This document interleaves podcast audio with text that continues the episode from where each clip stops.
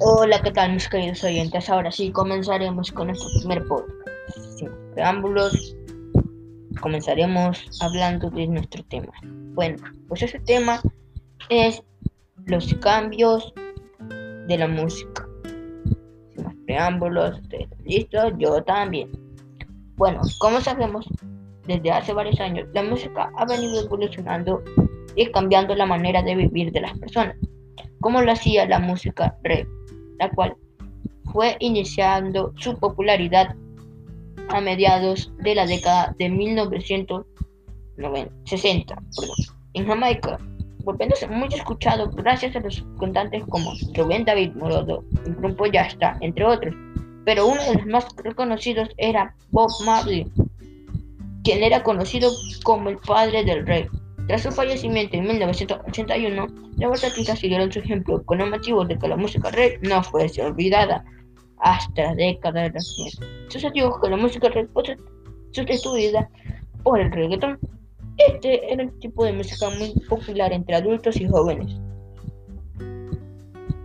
Pues este era un tipo de música que era más común encontrarlas en discotecas, bares, entre otros.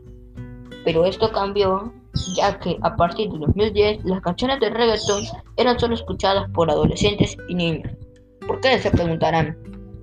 Pues porque estos piensan y pensaban que este tipo de música es una música genial, como ellos le dicen. Pero les pregunto, ¿para ustedes es correcto que los niños de 10, 7 años hablen y observen y oigan cosas obscenas? ¿Verdad que no? Pues eso es de lo que hablan este tipo de cantantes. La verdad es que no sé qué pasó, pero todos eran así. Tenemos a varios cantantes de 1990 que sus canciones de reggaetón son canciones que hasta para adultos significan recordar su niñez, ya que este debería ser el propósito de, que, de este tipo de música. Si no saben lo que es el reggaetón, pues es la fusión del hip hop y el rap. Es usado para fiestas, creando un medio de atracción, más como un medio sexual, en los adultos, pero gracias a estos nuevos cantantes, hasta niños pequeños cantan y lo realizan. Espero que les haya gustado y nos vemos hasta la próxima.